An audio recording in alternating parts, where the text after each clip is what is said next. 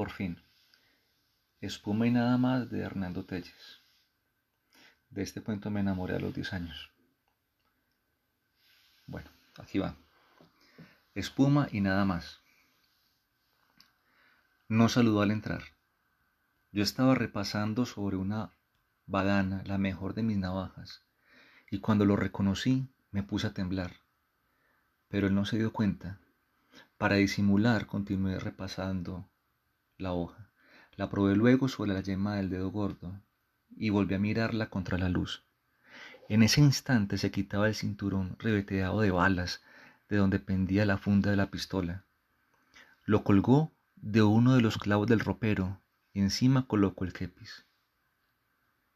Volvió completamente el cuerpo para hablarme y deshaciendo el nudo de la corbata me dijo, Hace un calor de todos los demonios, afeíteme y se sentó en la silla. Le calculé cuatro días de barba, los cuatro días de la última excursión en busca de los nuestros. El rostro aparecía quemado, curtido por el sol. Me puse a preparar minuciosamente el jabón.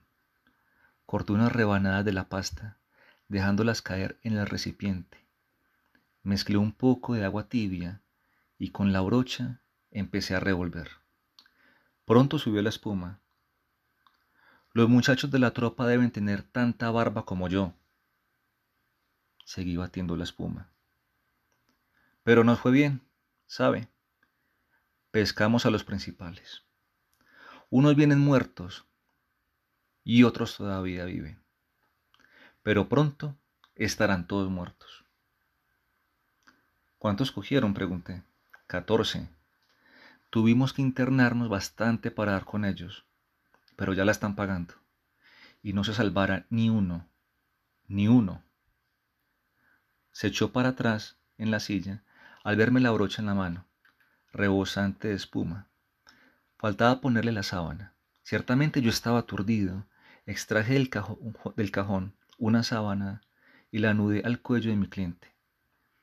Él no cesaba de hablar Suponía que yo era uno de los partidarios del orden. El, pueblo, ahora, el pueblo habrá escarmentado con todo el otro día. Sí, repuse mientras concluía de haber hecho el nudo sobre la oscura nuca, olorosa sudor. Estuvo bueno, ¿verdad? Muy bueno, contesté mientras regresaba la brocha. El hombre cerró los ojos con un gesto de fatiga y esperó así la fresca caricia del jabón. Jamás lo había tenido tan cerca de mí. El día en que ordenó que el pueblo desfilara por el patio de la escuela para ver a los cuatro rebeldes allí colgados, me crucé con él un instante, pero el espectáculo de los cuerpos mutilados me impedía fijarme en el rostro del hombre que lo dirigía todo y que ahora iba a tomar en mis manos. No era un rostro agradable ciertamente, y la barba, envejeciéndole un poco, no le caía mal.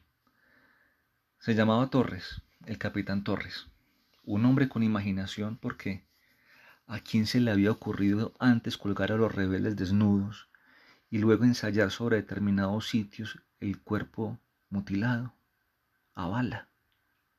Empecé a extender la primera capa de jabón. Él seguía con los ojos cerrados. De buena gana me iría a dormir un poco, dijo. Pero esta tarde hay mucho que hacer. Retiré la brocha y pregunté con aire falsamente desinteresado. ¿Fusilamiento? Algo por el estilo, pero más lento. Respondió. ¿Todos? No. Unos cuantos apenas. Reanudé de nuevo la tarea de enjabonarle la barba. Otra vez me temblaban las manos.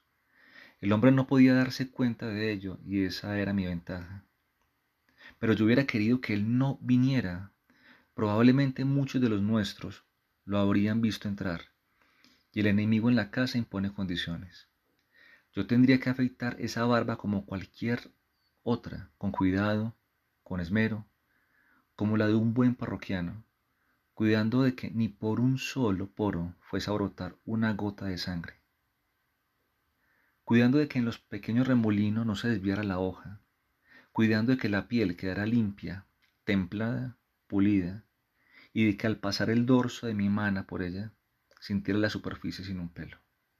Sí, yo era un revolucionario clandestino, pero también un barbero de conciencia, orgulloso de la pulcritud en su oficio, y esa barba de cuatro días se prestaba para una buena faena.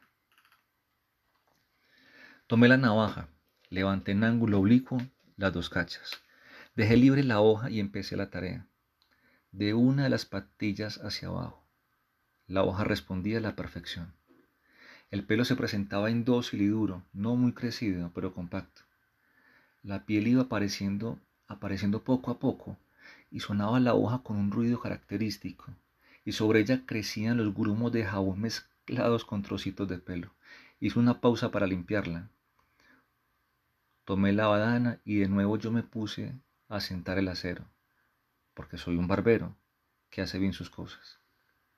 El hombre que había mantenido los ojos cerrados, los abrió, sacó una de las manos por encima de la sábana, se palpó la zona del rostro que empezaba a quedar libre de jabón y me dijo, Venga usted a las seis, esta tarde a la escuela.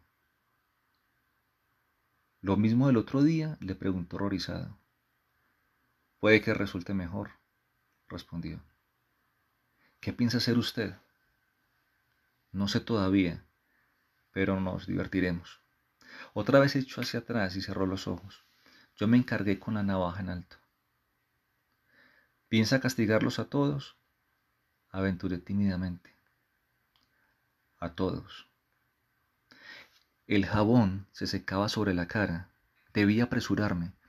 Por el espejo miré hacia la calle, lo mismo de siempre, la tienda de víveres y en ella dos o tres compradores. Luego miré el reloj, los dos, las dos veinte de la tarde. La navaja seguía descendiendo. Ahora de la otra patilla hacia abajo. Una barba azul cerrada. Debía dejársela crecer como algunos poetas o como algunos sacerdotes. Le quedaría bien. Muchos no lo reconocerían.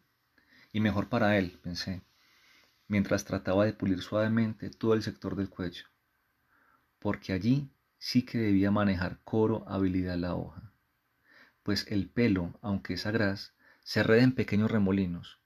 Una barba crespa, los poros podían abrirse diminutos y soltar su perla de sangre. Un buen barbero como yo finca su orgullo en que eso no ocurra a ningún cliente. Y este era un cliente de calidad. ¿A cuánto de los nuestros había ordenado matar? ¿A cuánto de los nuestros había ordenado mutilar? Mejor no pensarlo. Torres sabía que yo era un enemigo. Torres no sabía que yo era un enemigo. No lo sabía él ni lo sabían los demás. Se trataba de un secreto entre muy pocos, precisamente para que yo pudiese informar a los revolucionarios de lo que Torres estaba haciendo en el pueblo y de lo que proyectaba hacer cada vez que emprendía una excursión para cazar revolucionarios. Iba a ser pues muy difícil explicar que yo lo tuve entre mis manos y lo dejé ir tranquilamente, vivo y afeitado.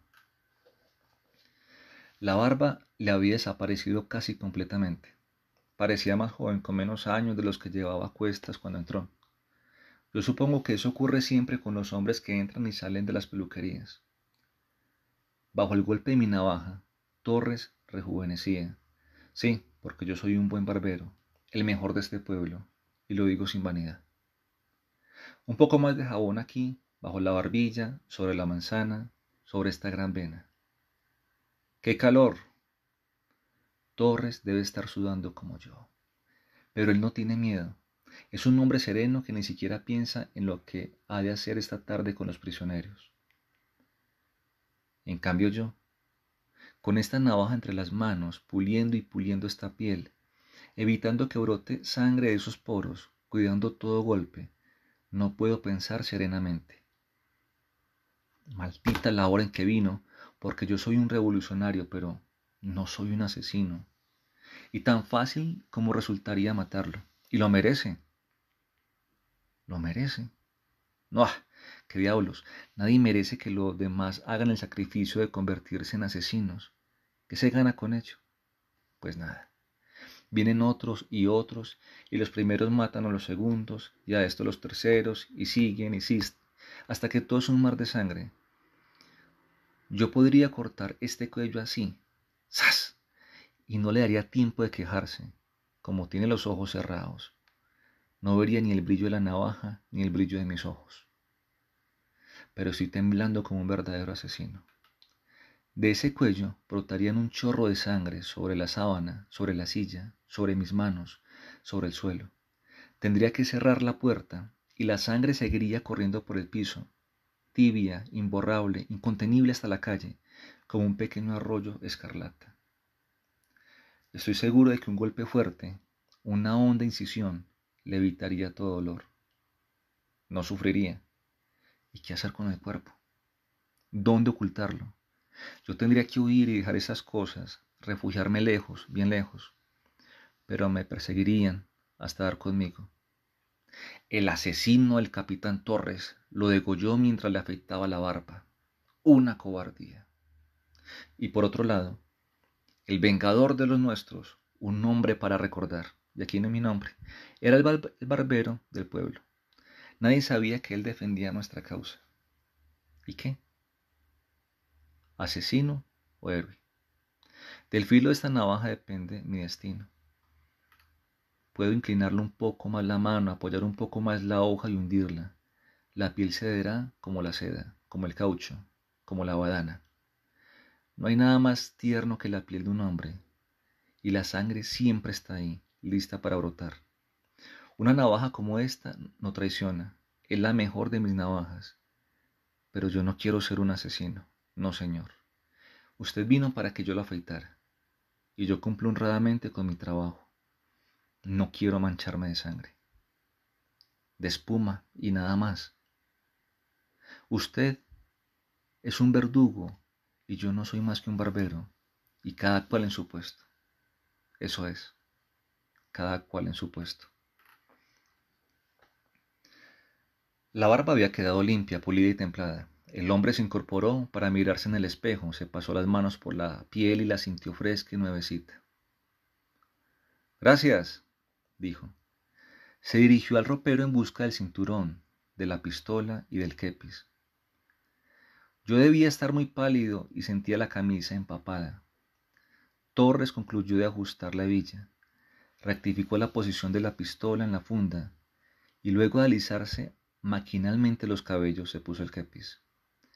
Del bolsillo del pantalón extrajo unas monedas para pagarme el importe del servicio y empezó a caminar hacia la puerta. En el umbral se detuvo un segundo y volviéndose me dijo, me habían dicho que usted me mataría. Vine para comprobarlo. Pero matar no es fácil. Yo sé por qué se lo digo. Y siguió calle abajo.